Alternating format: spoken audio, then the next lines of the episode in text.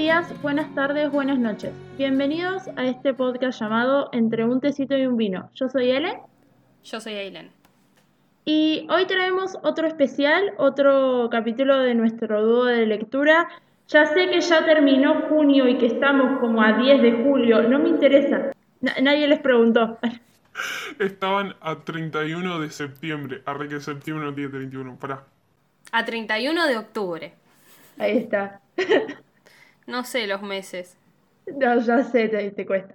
Sí, estamos grabando esto muy tarde, va a salir tarde, pero es el, el podcast del dúo de lectura de junio. Tampoco subí en el momento que tenía que subir qué libro íbamos a leer en junio. Yo, yo, Todo mal me- hiciste, ¿no? Está todo mal, boludo. yo Bueno, sé, no. o sea, La- las disculpas están dadas porque vamos a contar esta, esta realidad. Estamos en el medio de un parcial que ninguna de las dos está pudiendo terminar ni siquiera la primera respuesta, que tenemos que entregar el lunes y hoy es jueves. a la noche. Sí, el jueves a la noche. Otra actividad para el, el jueves que viene. Tenemos otro parcial. Eleonora tiene otras cosas aparte que hacer. Además de todo esto, nosotros seguimos queriendo grabar cosas porque la vida sigue. Entonces dijimos, ah, bueno, el podcast sigue. Y la- no, no- no tenemos problema en grabar. El tema es que esto se tiene que editar y tiene que salir técnicamente lindo y no con todos los eh, maradonianos que tenemos. El fútbol es el deporte más lindo y más sano del mundo. Eso no le quepa la menor duda a nadie. Porque se equivoque uno, no, no, no tiene que pagar el fútbol. Yo me equivoqué y pagué. Pero pelota no, la pelota no se mancha. Que Dios salve Claro. al Diego y lo tenga ahí al lado a su diestra y como quieran y todo lo demás. Pero nada. Hay cosas que hay que respetar. Ustedes no se Como los efectos que de- se ponen. Claro. Yo- Ustedes no se lo imaginan la crisis mental. Vamos a hacer catarsis ya que estamos acá. Ay, sí, la crisis mental que yo tengo en mi cabeza, o sea, soy de Virgo, ¿entienden? Me di cuenta que no subí la foto a principio de mes que tenía que poner con el libro y ya me estresé. Yo necesito orden en las cosas y no lo estoy teniendo y todo es caos y Dolor. Yo quiero colaborar, pero a la vez quiero mm, reclamártelo para hacerte sentir mal. Porque me da gracia verte sentir mal, pero en realidad yo te quiero, él, pero, pero a la vez como que disfruto haciéndote sentir mal por esto. Lo peor de todo es que pasé por todo un proceso. Fue como, bueno, no, no encuentro la imagen del libro, la debo haber borrado, porque tenía que editar otra cosa con la, con la foto del libro, entonces dije, ya la tengo, pues la subí a principio de mes. La debo haber borrado. En las boludeces que tengo, generalmente me agarra el ataque y borro todo. Eh, la debo haber borrado. La busco en, en- en las historias, digo, si la subí, tiene que estar en los archivos de la historia. Entro, no estaban. Dije, mierda, pero yo lo edité. Yo tengo en mi cabeza una queja de Ailén diciendo, esta portada es muy rosa. Y después fue como, no, porque la portada de marzo también fue muy rosa. Sí. No la subí, no la subí. Nunca se creó esa imagen. Qui- quizás lo peor de todo es que este fue nuestro mes más organizadas en el podcast que hemos tenido, porque grabamos todos los episodios con dos días de diferencia más o menos, y le agregamos todo lo que vendría a ser la actualidad o las recomendaciones y qué sé yo, cerca de cuando se tenía que subir el podcast. Entonces estábamos organizadas, no es que nos faltó organización ni nada, porque además yo rompo bastante los huevos poniendo cu- cuando vamos a grabar, tipo, yo soy Claro. media rompepija. Entonces no, no es que nos faltó organización, fue que la facultad decidió, ah, están como rascándose, no están respirando demasiado bien, vamos a hacer que hiperventilen, se estresen, les dé dolor de cabeza y encima como son mujeres también menstruan. Entonces todo eso lo vamos a poner junto para que ustedes sufran. Lo repito porque vale la pena. Ah, están como rascándose, no, están respirando demasiado bien. Vamos a hacer que hiperventilen, se estresen, les dé dolor de cabeza y encima como son mujeres también menstruan. Entonces todo eso lo vamos a poner junto para que ustedes sufran. Porque la verdad nos parece adecuado. Fue, fue un sufrimiento este mes. Sí, no, fue horrible. Iba a decir que, nada, to- todo fue un- una crisis y lo peor de todo es que dije voy a arrancar a leer Moxie con tiempo porque no voy a llegar a leerlo para fin de mes y iba como 100 páginas adelantadas de Ailén y Ailén me mandó un día, ya lo terminé y yo iba 110 páginas y de, de 230 fue como ¿Cómo que ya lo terminaste? ya me empecé a pervertirar de nuevo y todo volvió a ser crisis de nuevo. Yo no es que quiera defenderme a mí misma, yo no estaba jugando carrerita esta vez. Yo dije, lo voy a leer porque él lo va a terminar y yo voy a estar acá leyéndolo a las apuradas y no está bueno leerlo a las apuradas. Bueno, pasó al revés. Te gané. Lo peor de todo es que estamos jugando, va, no estamos jugando, estamos haciendo un ahorro que Ailén pone 50 pesos en una cajita cada Sí. vez que leo un libro y yo pongo 100 porque leo menos que Ailén. Entonces, este libro tenía que entrar en junio, sí o sí tenía que entrar en junio. En mi- aparte tengo una listita de las cosas que leo por año, por los meses, digamos, y, y tenía que entrar en junio. Lo leí, lo terminé de leer a las 12 menos cuarto de ayer. O sea, ayer 30 de junio. Y, y ya que lo nombraste, podemos decir entonces que vos este mes juntaste 100 pesos de lo Sí. que estamos haciendo. Sí. Yo quiero decir que junté 350 pesos. Muy bien. Y que casi hago 400 porque estoy leyendo una novela gráfica, pero me la aguanté y todavía no la terminé. Está ahí, no la voy a leer hasta que tenga las cosas de la facultad resueltas. Esto lo dejo públicamente dicho para que yo me sienta mal si hago lo contrario. Está, está muy bien, la verdad. O sea, fue un, fue un mes productivo. Aplausos.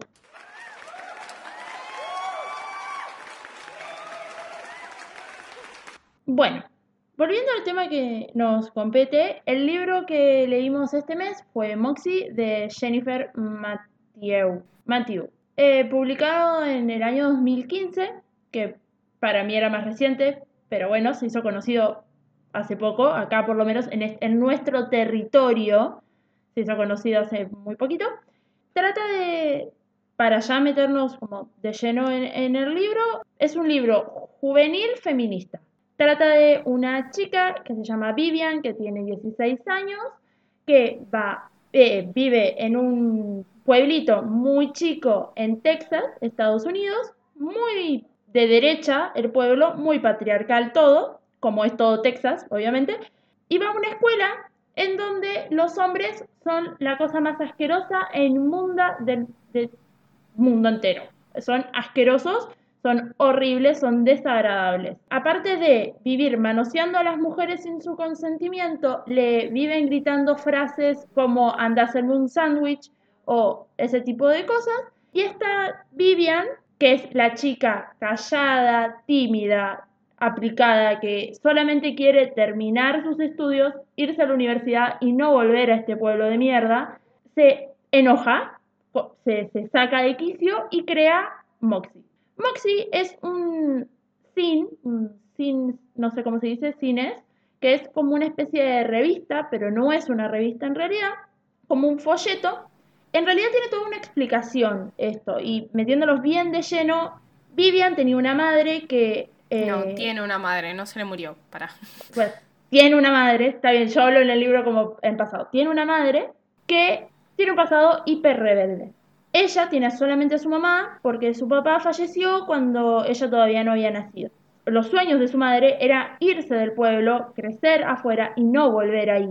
Sin embargo, cuando su marido muere, tiene que volver porque tiene a sus padres y necesita poder terminar su carrera de enfermería para poder trabajar y mantener a su hija porque está ella sola. Vivian, en sus momentos libres, le saca una cajita que tiene la madre que se llama que tiene pegado arriba una etiqueta que dice mi juventud malgastada, que ahí tiene todos sus recuerdos de su época rebelde. Yo acá quiero decir que hice una tarea de investigación muy ardua, mentira, busqué en Wikipedia, el movimiento al que la, la madre de, Vivian pertenece. Riot Girl, o GRRRL, fue un movimiento feminista que, eh, que nació en la década de los 90, principalmente en el estado de Washington, en la ciudad de Olimpia.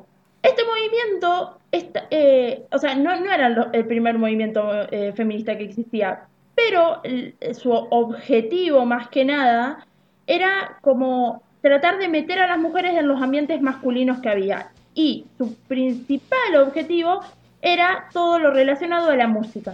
Entonces, esta banda, que se llama Bikini Kill, que es una banda que Vivian escucha todo el tiempo porque su madre la escuchaba, es una de las bandas que creó el Riot Girl, el movimiento Riot Girl. Se suele citar como que la iniciadora de este movimiento es Kathleen Hanna, que es la cantante de Bikini Kill, pero el movimiento en realidad fue más grande que eso, o sea, fue un estallido de energía comunitaria, dice Wikipedia, autogestionada e independiente, estructurada alrededor de la publicación de fanzines, que son estas revistitas que copia Vivian para llevar a la escuela.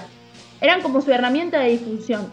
Esta especie de revistita consiste en, eh, es como, lo, lo voy a llevar a un término literario que está mal porque, porque claramente no se parece a nada de eso, pero es un manifiesto.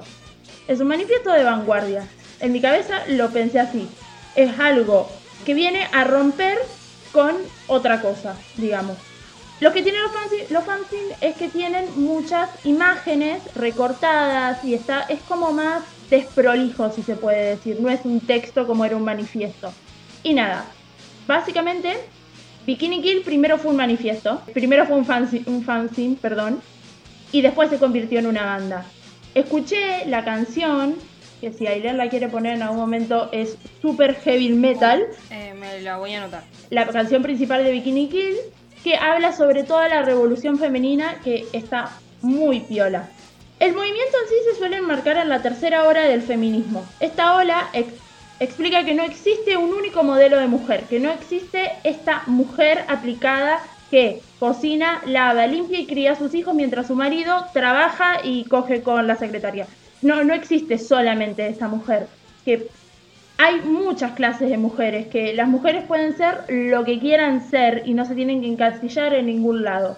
Nada, están todos, los diferentes tipos de mujeres, según este movimiento, están determinados por sus circunstancias sociales, personales, espirituales o étnicas. En este punto, eh, este, este movimiento femenino se va a destacar y va a poner toda la importancia y todo, todo su objetivo en meter a la mujer dentro del rock, del hardcore, que no sé bien qué es, y el heavy metal, Hardcore Como- es un rock más pesado.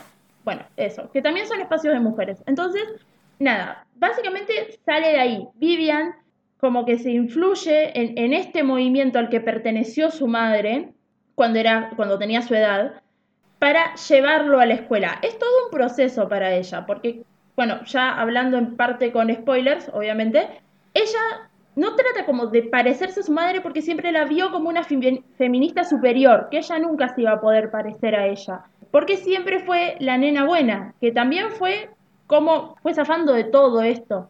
Este, como que nadie la culpó y nadie nunca se imaginó que podía ser ella porque era la callada del fondo, o sea, nadie se imaginaba que era la creadora de un movimiento feminista. Moxie sale, creo que el primer número, mm, no me acuerdo bien en qué momento exacto, creo que es por la frase eh, hazme un sándwich, que Sí. los hombres le gritan eh, a, a las mujeres, y ella se quiebra totalmente cuando un flaco que se llama Mitchell, Mitchell, Sí. Sí, le grita a su compañera nueva, que es Lucy Hernández, una chica mexicana, hazme un sándwich, básicamente, en, en frente de una clase, porque eh, ella levantó la mano para decir algo. Nada, este flaco es la figura masculina patriarcal por excelencia. O sea, es todo lo que está mal en la vida, este Mitchell. Que yo lo anoté para, para generar un debate en diferencia con Seth. Seth es el flaco que, del que ella se enamora, del que Vivian se enamora. Es el falso aliade, básicamente. O sea, es un flaco que trata de entender el movimiento feminista y trata de entender todo, pero no lo puede lograr entender completamente porque no lo vive. Porque no está dentro. No, no, no, no, pará. Voy a, voy a disentir un poquito. Para mí un falso aliado es la persona que pretende y, y como que te apoyan todo, pero para mí Seth no lo termina de entender, pero no, no lo creo falso aliado. Creo que él realmente quiere hacer, quiere, quiere como estar en ese momento y decir eh, a Vivian tipo, sí, la estás pasando re mal. Pero también entender de dónde viene.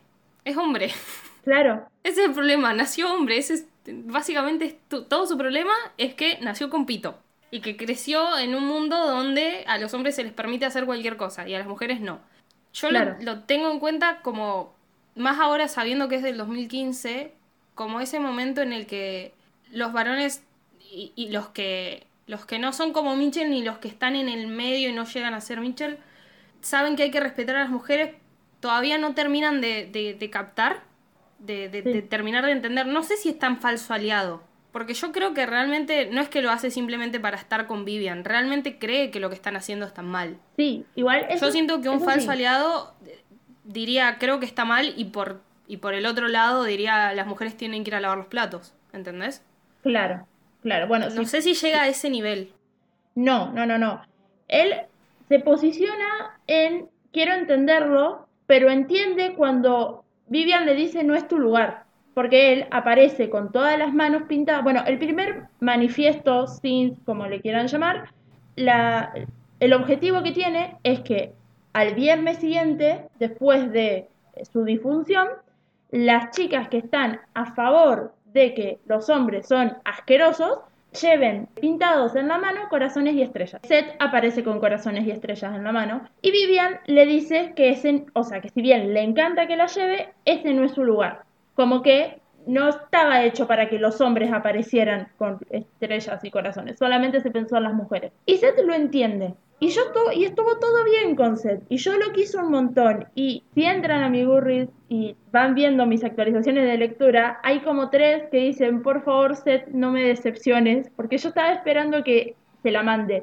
Y para mí el momento como de quiebre, pues entre muchas comillas del personaje, porque tampoco, no sé si es algo tan malo, es cuando no le cree a la chica, que bueno, en ese momento todavía no se sabe quién es, Ese fue el momento donde yo dije, ay, me duele, me duele tener que decir sos un pelotudo. sí, Pero vuelvo a esto, es, es el principio, es como que vos lo tomes, o sea, si, a- si vos me decís que esto está hecho en, en 2021 y un chabón dice, no sé, porque no le creo, porque las autoridades están intentando hacerlo, están intentando trabajar como supuestamente era, ahí lo cancelo. Sí, cuando yo arranqué a leer el libro, y fue un comentario que te hice, no podía entender, no, sab- no sabía cómo, no podía entenderlo con mi mente contemporánea. O sea, a mi mente del año 2021 le costaba un montón entender que de verdad pase eso dentro de una escuela, porque ya era como el punto exagerado. Como, si bien hay escuelas que manejan un cierto nivel de, Patriarcalismo.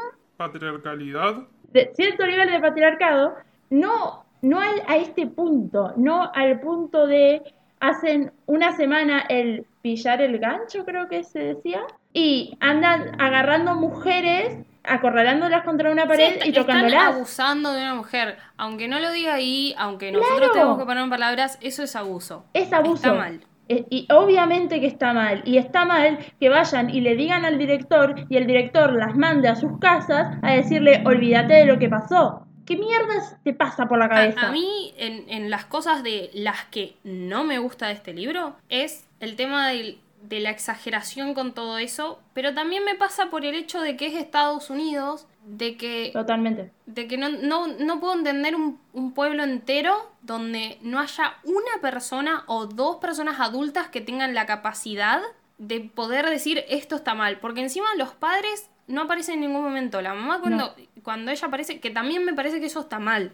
O sea, a mí me hubiese gustado que haya más apariciones de los padres. A favor o en contra, no me interesa, pero un poco más de adultos en la historia. Eh, Todos demasiado jóvenes, demasiado inexpertos en todo y no me puedo ni siquiera sentir identificada con nada de lo que pasó acá. Claro. Yo creo que, bueno, esto lo iba a decir más al final, creo que es un libro para una chica de 14, 15 años. Sí. No sabes cómo hacer que tu hija sea feminista y que, y que entienda que tiene que luchar por los derechos de la mujer. Toma, dale Moxie que lo lea, se entusiasme y salga a gritar a la calle, por favor. Quizás más chica. Ya a 14, 15 años yo le estaría dando otra cosa o la estaría diciendo, bueno, te voy a ir a hacer que vivas en esos países donde no podés hacer una verga, para que entiendas. Yo creo bueno, el punto de la adolescencia, digamos. Lo que llames adolescencia, ahí tendrías que leer este libro. A mí me gustó, me gustó el libro, me pareció muy entretenido, me enojé muchísimo en muchas partes, y porque sé que son cosas que pasan. Que no, no sé si pasan adentro de una escuela, eh, en el ámbito en que te lo plantea el libro, pero sí hay hombres que acá nomás, acá en San Pedro, allá en Rosario, en, en cualquier lugar, que van por la calle y te, y te gritan un, tenés que ir a la cocina, tu lugar está en la cocina, andá a hacerme un sándwich, lo, Las lo hacen. bocinas por la calle. Sí, yo no puedo entender por qué tocan bocina por la calle, por qué pasan dos veces frente a vos. Yo hay cosas que en este punto no puedo entender. Y esto de eh, a los a los chabones de, de este libro me los imaginaba como los los que trabajan acá en, en Argentina en construcciones. Los, todos los, los viejos de una obra, porque encima Claro. es como que no rotan, no hay un cambio generacional en la gente que hace obras y, y, construcciones. Entonces siempre están los mismos viejos de mierda que te miran y que te dicen cosas. Y qué estresante es tener la tranquilidad de cuando vas con un varón al lado sentirte segura. Es completamente espantoso. completamente horrible. Algo que me gustó del libro y que, y que quiero señalar como un punto importante, no se esforzó en nada en buscar el perdón de Mitchell, en hacerlo un buen personaje al final que se arrepiente de lo que hizo. No, para nada, desapareció, era una bosta, era una porquería, se fue. No hicieron como, y yo no vi esta temporada porque me enojé muchísimo con la serie, con 13 Reasons Why, que al final de la temporada al, al violador de Hannah, que en la primera temporada te muestran cómo la violó de todas las formas que se puede violar a una mujer, física y psicológicamente, y al final de la, de la serie, en la última temporada, te hacen que les tengas lástima. Lástima a las pelotas. O sea, nadie le va a tener lástima. Fue un final de mierda para esa serie. Y me enojé muchísimo, por eso ni siquiera la vi. O sea, vi la primera y la segunda temporada y dije, ya está, yo esta mierda, vi el tráiler y dije, yo esta porquería no la voy a ver, o sea, no me interesa. Me, me gusta que vos digas cosas buenas, yo voy a decir las cosas malas. El libro termina demasiado bien. Ah, sí. El libro tiene un final que técnicamente es feliz. Yo entiendo, Mitchell, lo, es lo, lo malo es eso. Mitchell se fue, la denuncia se la pasó, ni siquiera hubo, pero se la pasó por los huevos. Y fin. A nadie le importó. Después, Eso todo lo demás, todo está bien, todo, todo pasó bien. Ella tiene amigas, eh, ahora se hizo otra amiga más, va pijamada. Demasiado, demasiado cierre perfecto. Pero fíjate que Y a la la vida no es chica- así. A la chica que es la, a la que violó, Mitchell, a la que intentó violar, no termina bien. Ella termina mal. Ella no le tomaron la denuncia en ningún lado. Nadie le terminó No, de creer del todo. esa es la única cosa mala que hay. Sí. Después todos como que el pueblo se dio cuenta y, y tampoco ni siquiera te cuentan nada más. A mí me faltó como... Cuando llega la el último tramo, que están en la, en la marcha esta... ¿Cómo se llama la chica? ¿Chloe? No, estoy muy mal, no es Chloe. No, no era Chloe. Era Emma. Emma. Emma. Thompson. No, Thompson no, Robert. Era una Emma que yo dije es igual a una no, actriz. Emma Robert es la, la actriz. Claro, y Emma Thompson también es la actriz. Bueno, es Emma. Cuando están en la marcha por Emma, la que hace una de las de los folletos o los cines o como carajo les quieran decir, y están ahí por ella. No sé qué iba a decir, me cortaste tanto que ahora me olvidé. Ay, perdón. Emma Johnson. No hay ninguna actriz Emma Johnson. No, pero me hacía acordar, dije, no, que era el nombre. Está bien, Emma Johnson. No sé qué iba a decir. Ok. Algo malo ibas a decir de la parte de la manifestación. No. Ok. Algo que tiene, yo entiendo, no, ponele que se hizo algo viral, o sea, pasó la, manifestación, nos estamos saltando un montón de partes en el medio, ya vamos a volver, pero poner, pasó todo lo de la manifestación, nada, se hizo viral, eh, Lucy se encargó de publicarlo por todos lados, tuvo el orto de que sea viral, porque no es tan fácil que las cosas se hagan virales, se vio en todo el mundo y de la nada el pueblo se dio vuelta. Ya me acordé. Me faltó más libro, eso iba a decir. Ah. O sea, de la manifestación al final, a mí se me hizo como todo muy acelerado. Porque capaz que si esperábamos un par de días, o no, nos daban como una trama más de un par de días, y ahí recién se enteraba lo del que se volvió viral y qué sé yo, a mí se me volvió un poquito más realista. Como está hecho en el libro, lo sentí como muy rápido y no, o sea, no me convenció. Sí, a mí me, me resultó raro cuando salté de un capítulo al otro y habían pasado tanto tiempo y estaban eh, terminando las clases cuando recién habían arrancado y estaba así como, no entiendo. Y dije, me salté un capítulo. Claro, por eso me puedes poner unos, que serán? Sí, 50 hojas más, 40 hojas más de, de relleno y a mí no me hubiese molestado para nada porque Total. Sí. es parte de lo que del proceso que ellas están pasando hasta que llegan a ese punto donde tienen un nuevo director y todas esas cosas. No sé qué pasó en el medio, fue bueno. Claro, como que todo se dio muy vuelta eh, rápido y, y literal pasó de ser el peor pueblo del mundo a ser el mejor pueblo del mundo así de la nada. Algo que voy a decir que me gustó es hay otro nuevo director, es buena onda, no vamos a bajar los brazos. Moxie no va a terminar porque haya otro nuevo director y hayamos sacado este pedazo de hijo de puta. Exacto. Moxie sigue. Y, y, Moxie va a seguir cuando Vivian termine la escuela. Como que va más allá de, de todo eso. Otro de los ítems que me anoté, pues me anoté varios ítems, es Lucy. Lucy como el personaje latino, mexicana, que básicamente liga al bardo solamente por ser latina. Porque, o sea, todo estaba tan mal adentro de esa, esa escuela que no solamente era machista, era racista, era to- todo estaba mal dentro de, de ese ámbito de mierda. Sí, liga también por el hecho de... Poner su nombre en la venta de pasteles. No, y porque además abrió la boca y viene de un... De, no viene de pueblo, viene de una ciudad. Claro. Entonces tiene otra, tiene otra manera de manejarse cuando va a este pueblo y, y decide seguir como ella es, que obviamente no tiene por qué cambiar por mudarse. No. Se da cuenta que las cosas no son tan sencillas como parecen. Claro, Lucy viene de una ciudad que, que no me acuerdo cómo se llamaba. Creo que, creo que era Houston, pero no estoy completamente segura. Sé que Seth venía de Austin. San Juan. Ni ni idea, de Cava. Nada, en su escuela tenía un. Igual esto no pasa acá, chicos. Eh, en su escuela tenía un club feminista. O sea, había un lugar que respaldaba a las mujeres dentro de la escuela y el director estaba bien con eso, los alumnos estaban bien con eso, los profesores estaban bien con eso y todos se manejaban de ahí. Y está todo bien. Llego acá, bueno, a este pueblo de mierda, donde los hombres hacen lo que quieren y las mujeres se tienen que callar la boca porque nadie les cree. Voy a volver, antes de que nos desviemos más, a lo que yo ya dije en el podcast que hablamos por el especial de- del Día de la Mujer. Nosotros tenemos una burbuja en la que vivimos, en la que nos parece que las cosas ya no pasan, en donde creemos que todo es mejor, pero la- las dos somos de pueblo, aunque sea ciudad, la cantidad de habitantes, lo que quieras, las dos somos de pueblo. Y las dos sabemos cómo se manejan los pueblos y las dos sabemos los viejos peteros que hay en los pueblos. Entonces, cuando nosotras salimos de esta burbuja que tenemos y tomamos otra vez conciencia de nuestros pueblos, nos damos cuenta que las cosas no cambiaron y que capaz que lo sentimos ale- eh, lejano el libro, pero no estamos tan lejos de lo que es este libro. No. Porque estoy pensando en, en mi propio pueblo, en que hay, hay un grupo de chicas que se están encargando de, de las más jóvenes para, para guiarlas en, en todos estos caminos y, e intentan ayudar, intentan hacer cosas, pero hay un montón de señores que se enojan porque simplemente chicas se juntan a charlar sobre el feminismo, que parece mala palabra, vaya uno a saber por qué.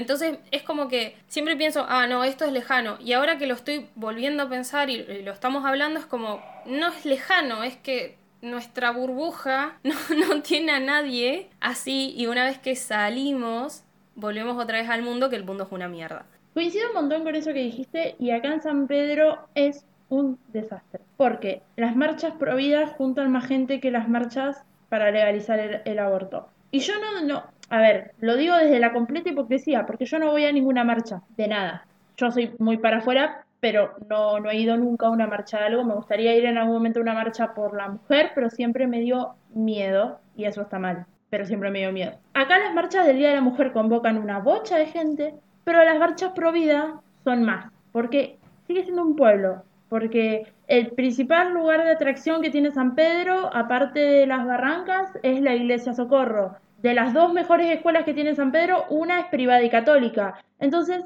vivimos dentro de una burbuja católica, patriarcal, horrible. Y aparte, acá en San Pedro, vos decís algo de tal me intentó hacer algo o tal me violó o me acosó o me está acosando y te marcan como una loca de mierda, en la mayoría de los casos. No importa que haya mujeres como yo, como ley, eh, que las respaldamos y que, y que les creemos. Son más los viejos de mierda. Y no ayuda que todos los jóvenes estén yendo de San Pedro. No ayuda para nada. Porque queda toda esta gente de mierda con este ambiente súper tóxico. Y nada, no es como el libro, porque puedo caminar por la calle acá en San Pedro y hay un 80% de probabilidades de que no me pase nada sola. Pero no sigue, si- no está, no es el ambiente perfecto. Vos, o sea, he tenido discusiones familiares porque yo no me quiero casar, ni tener hijos, ni, ni nada. O sea, me he peleado con familia que hoy en día no me trato por plantear que estoy a favor de la legalización del aborto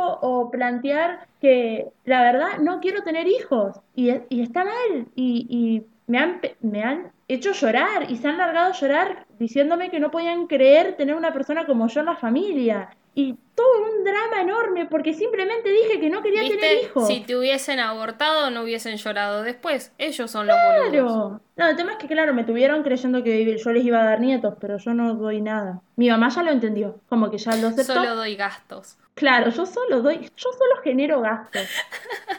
Aparte, mi mamá ya lo tiene súper asumido y es como Gala, su nieta. Fin. No va, no va a haber, capaz que hay otra como Gala en un futuro. Gala 2, o Gala 3, 4, 5. No va a haber otra cosa que sea su, su nieto. Pero mucha gente no lo entendió y yo me tuve que pelear con mucha gente que gracias a Dios en este momento no pertenecen a mi vida. En este momento. Y sigue siendo un pueblo y siguen siendo creencias de mierda. Y me recreo que en este momento en Estados Unidos existe un pueblo que es así como lo describe en este libro. Me la recreo porque son hiperconservadores. Sí, a ver, eh, es el libro, yo creo que estamos grandes para leer esto. Ahí va la cosa. Hoy dije, creo que estoy vieja porque me gusta la soda. Y creo que también estoy vieja porque estos libros es como, no sé qué será, la historia, le- quizás estoy más para, si, si leo algo feminista, quizás estoy más para, para leer antologías, para leer, mm, no sé, ensayos más que una novela. Claro. Quizás es eso. Quizás es que todo lo que recomienda TikTok me parece una verga. También puede ser. El tema es que estamos, lo, lo charlamos el otro día, hablando del ambiente de los booktokers y todo lo que está generando. Hay muy pocas booktokers grandes. Grandes, 20 para arriba estoy diciendo. O sea, nosotras no somos ancianas, 24 y 22. No es que, ah, somos dos señoras sabias de 50 años. No, no, no es que estamos tan lejos de esa edad. Pero TikTok en este momento es un ambiente en el que solamente se- hay jóvenes. Por ejemplo, hay una chica que hace stream y hace como una hora de lectura. Todas las que están ahí no terminaron el secundario. Y yo estoy ahí porque aprovecho el tiempo para poder leer también, porque pone música, a veces copada, a veces una música de mierda, y me pone un temporizador en la yo, te- eh, ahí yo te pongo música más piola. Me Voy voy a hacer streamer. Vamos, vamos a arrancar el, el podcast en stream. Nos va a ver cero gente, pero se arranca, loco. Ah, la facultad me va a consumir, el No, Twitch sí, me yo, va a yo ya sé que a- a- de agosto en adelante yo no duermo, yo ya. Pero estoy juntando plata para la merca que voy a tener que tomar, yo ya lo sé. Sí, sí, sí, sí. No me está quedando otra opción. Por razones legales, esto es todo un chiste. Nada más. No, no hacemos esas cosas. Nada, es un ambiente de chicos. Pero lo que hablamos con Ailu es que las dos coincidimos. Si hace que los chicos se pongan a leer lo que sea, con lo que quieras arrancar. Yo no te estoy pidiendo que seas como yo, que arrancó a leer a Cortázar. No, podés pasar por un medio y ahora estoy como pelotuda leyendo Cazadores de Sombra porque no lo leí en la edad que lo tendría que haber leído. Estoy como en un... es- Está mal. Si la gente de 50 años sigue leyendo El Principito y cree que es bueno, discúlpenme los fundamentalistas del Principito. Odio Eh, El Principito. Creo que podés leer en la edad que vos quieras lo que quieras. El problema acá es que a mí me gusta porque me, me divierte ver libros y capaz que alguno está piola y capaz que alguno está bueno y qué sé yo, pero ya me siento muy distanciada de esas cosas que leemos. Pr- Primero por lo generacional que ya nombró L y segundo porque no tengo ese tipo de gustos.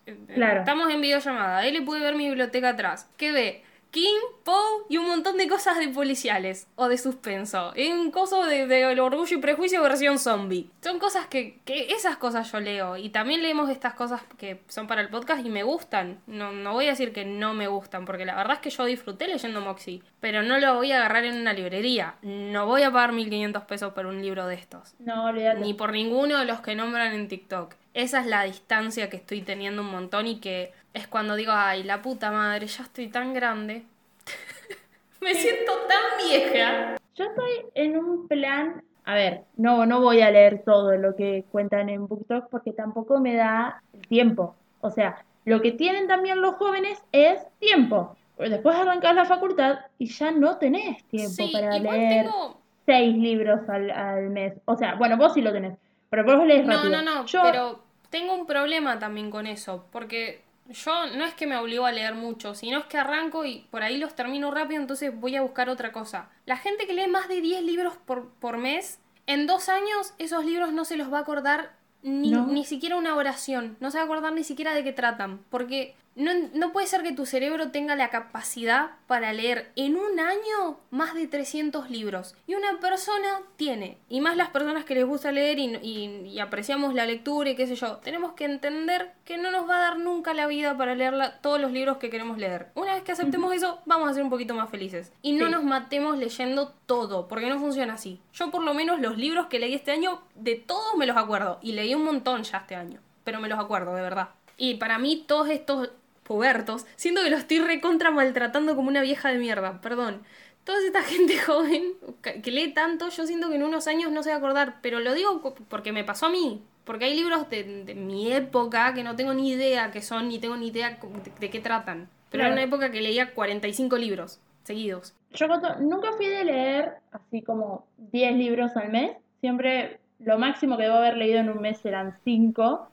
Pero por eso me acuerdo todos los libros que leí y por eso leí tan pocos libros también. Yo tengo mucha cantidad de libros porque antes que lectora creo que soy coleccionista. Me, me gusta mucho tener libros y, y poder contar con el libro físico. Y si me compro un libro hoy y lo leo en dos años o tres, no me molesta para nada. O sea, están ahí. Y tengo libros que me han prestado, que estoy leyendo en este momento, eh, teniendo libros pendientes míos. Y es como, no me importa. O sea, no, no me voy a estresar por una lista de pendientes de libros porque antes que nada los compro porque vivimos en Argentina y la inflación es de todos los días y un libro que hoy te sale 800 pesos, mañana te puede salir 1600. Entonces, más que nada es como... y también está bueno tener una variedad, ¿no? Claro. De, de decir, bueno, eh, voy este día a la librería y agarramos varios libros de distintas cosas Sí. y por ahí te pinta leer eso y por ahí no y perderle el miedo a leer en PDF, aunque te quedes ciega, sí, te vas a quedar ciega igual.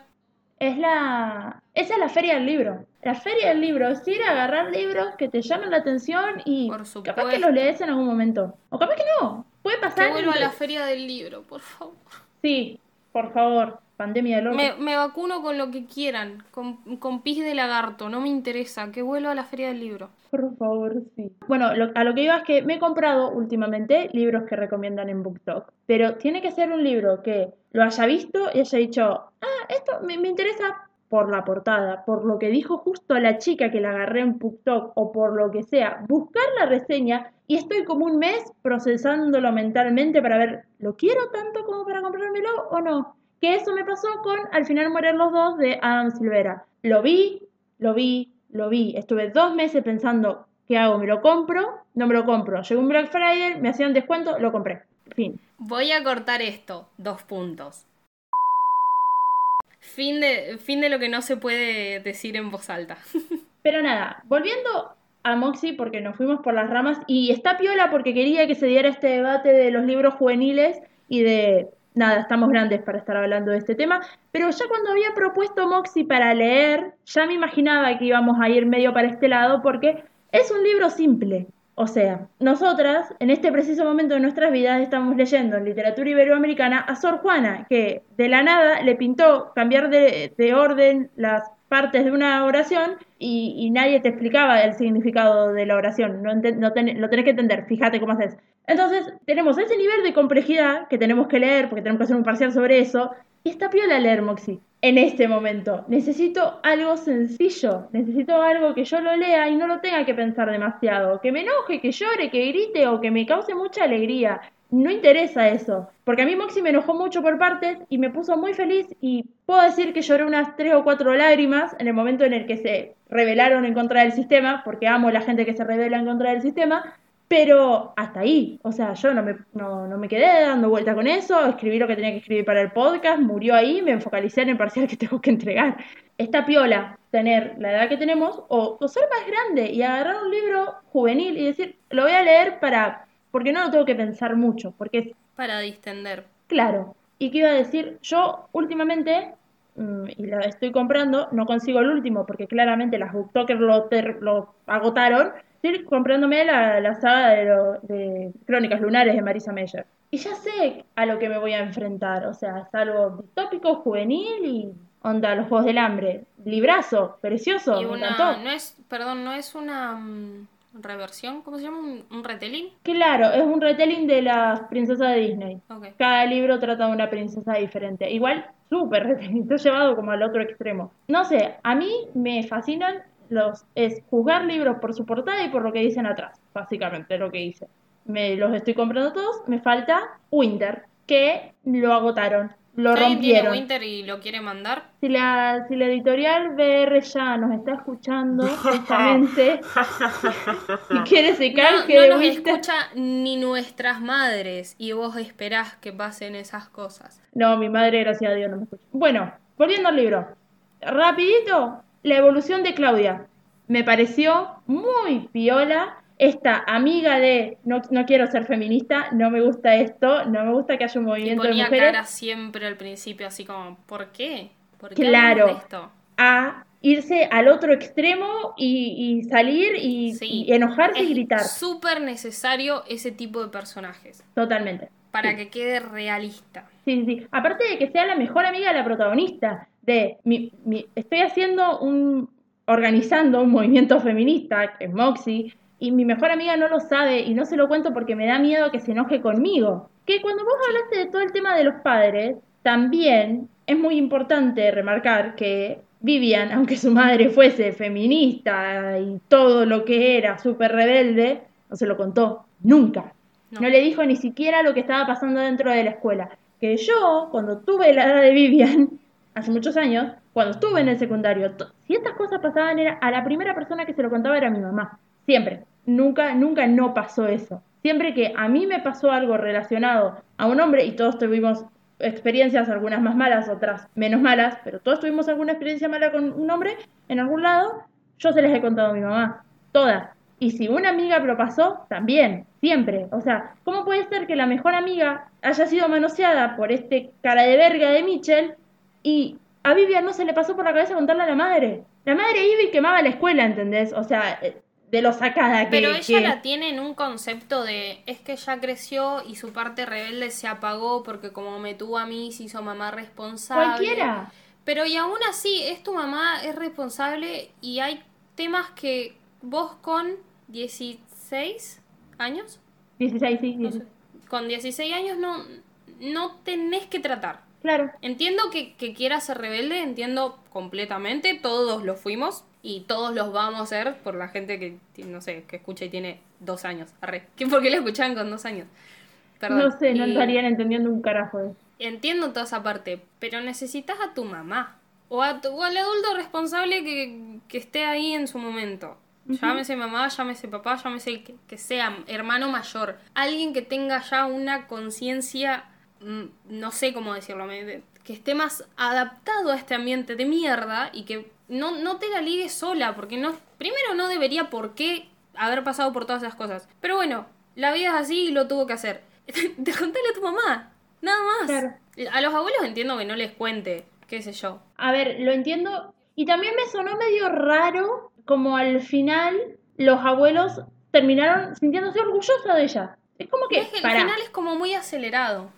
Hay, hay como que tienen que pasar muchas cosas en el medio para que tus abuelos se sientan orgullosos de vos por ser feminista. Una bocha tiene que pasar. Yo, que, que Ati esté orgullosa de que yo sea feminista porque mi abuela es especial, nada más. Además, siempre la- ella cuenta que cuando vuelve su, su mamá, se perdonó con sus abuelos porque ella se fue, hizo su vida y en realidad se fue peleada de sus propios padres, o sea, de los abuelos de la protagonista, y cuando volvió se perdonó por todas esas cosas y los abuelos están contentos de que ella no esté tan loca, rebelde como lo fue la madre, en palabras que no deberían ser usadas. ¿Por qué esa parte? Y tampoco... Ay, yo siento que siempre que hablo de libros siento que los hateo mucho, la puta madre. No sé si me compré tanto la, la vida de... La vida, la, toda la historia de, de la madre, el novio y ella, y ella enojada por el novio. Yo sí me la compré. No sé a dónde iba, no sé en qué quedó, fue como... ñe. Para mí fue algo de la evolución de la madre. Como de que, a ver, la madre ya es una señora grande que sí, era, en algún momento fue rebelde y en algún momento nunca se le hubiese pasado por la cabeza estar con un hombre que fuese republicano, pero creció. Y cuando la gente crece, ya no importa la política. O sea, podés ser republicano, podés ser demócrata, podés ser judío, católico, apostólico, romano, lo que sea.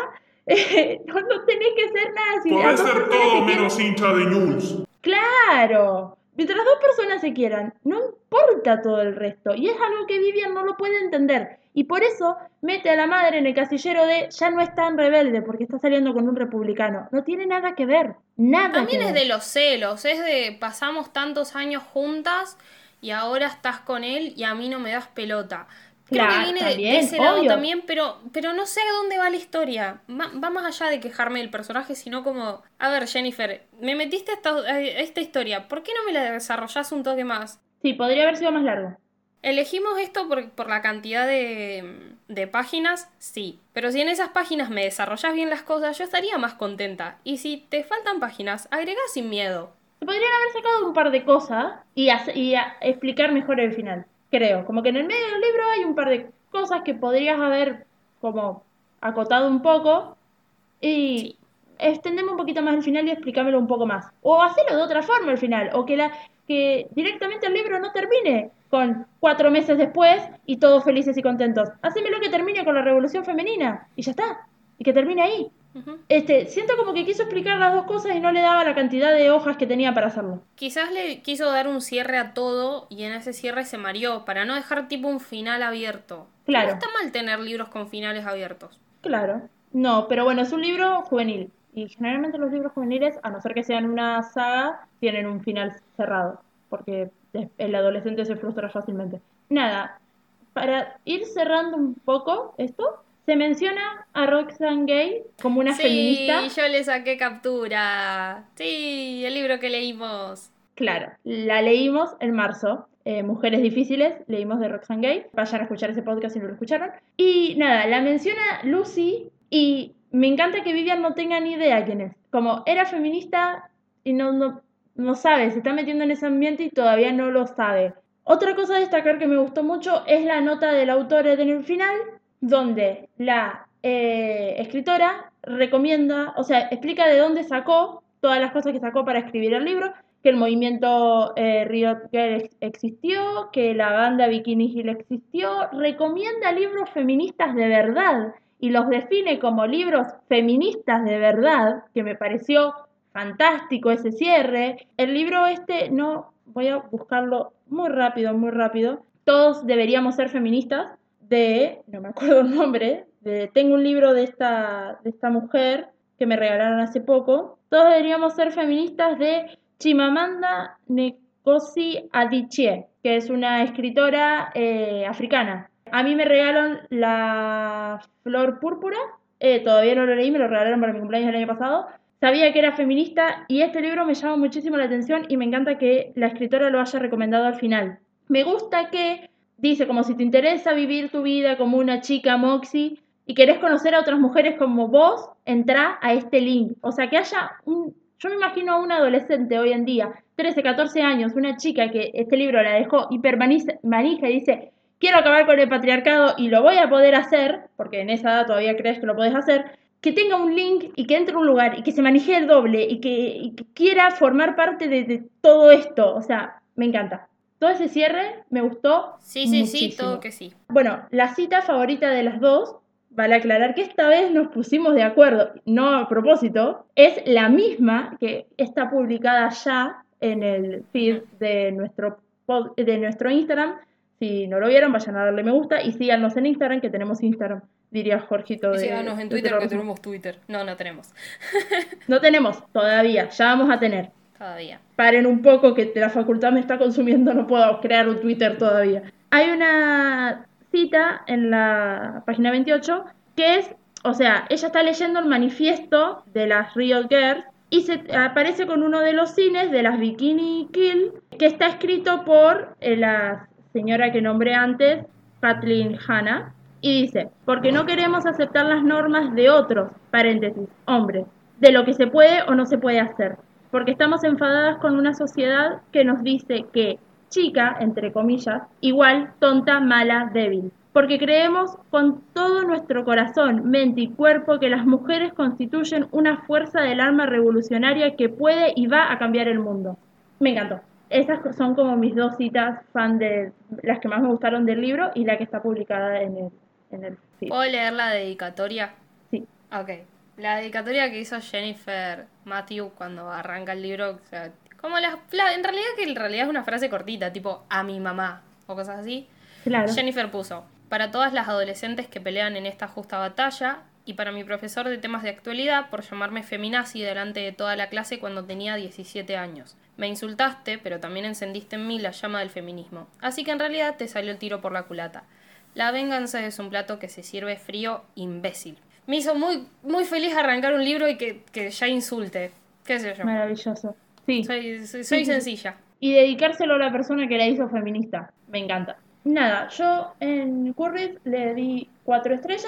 No tiene cinco. Podría haber tenido cinco, tranquilamente.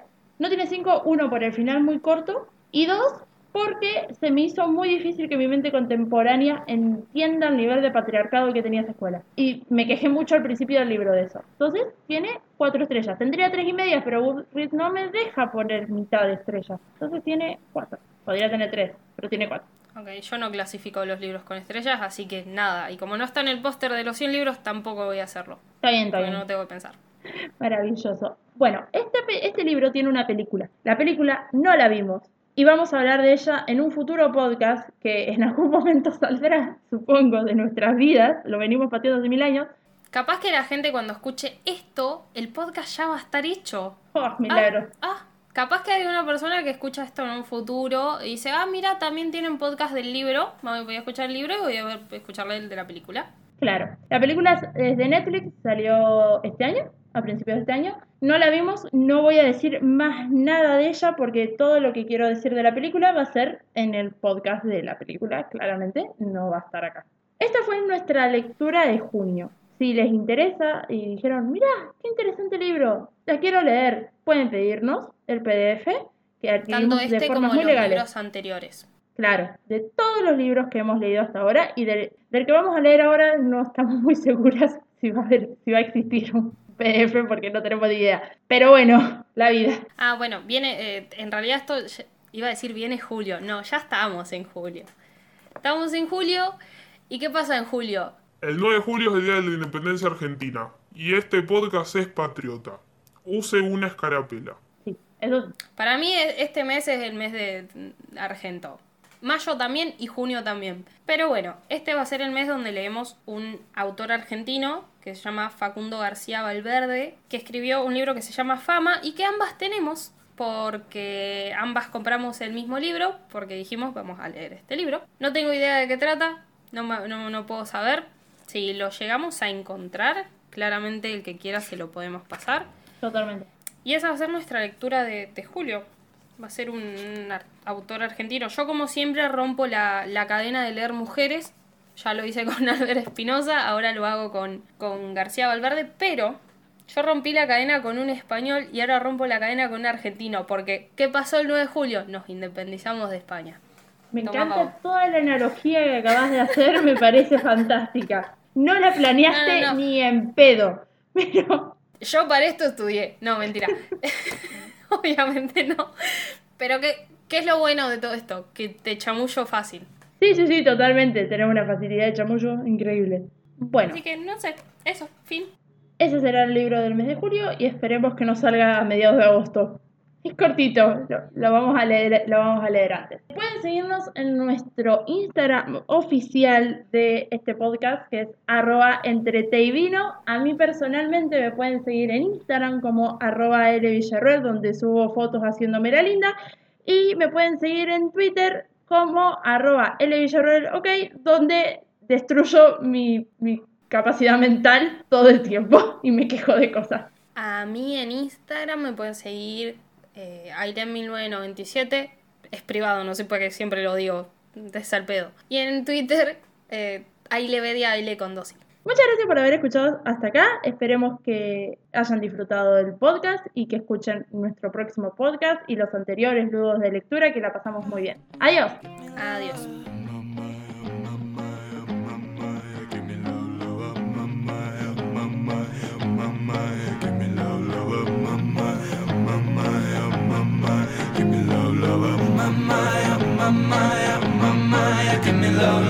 Son los que gritan así. Arre. Explicación. No la voy a poner, pero es para que vos sepas. Qué bello momento para que se pongan a ladrar, hijas de puta. Bueno, pará, después. Estoy ocupada ahora. Estoy ocupada ahora, después lo hago.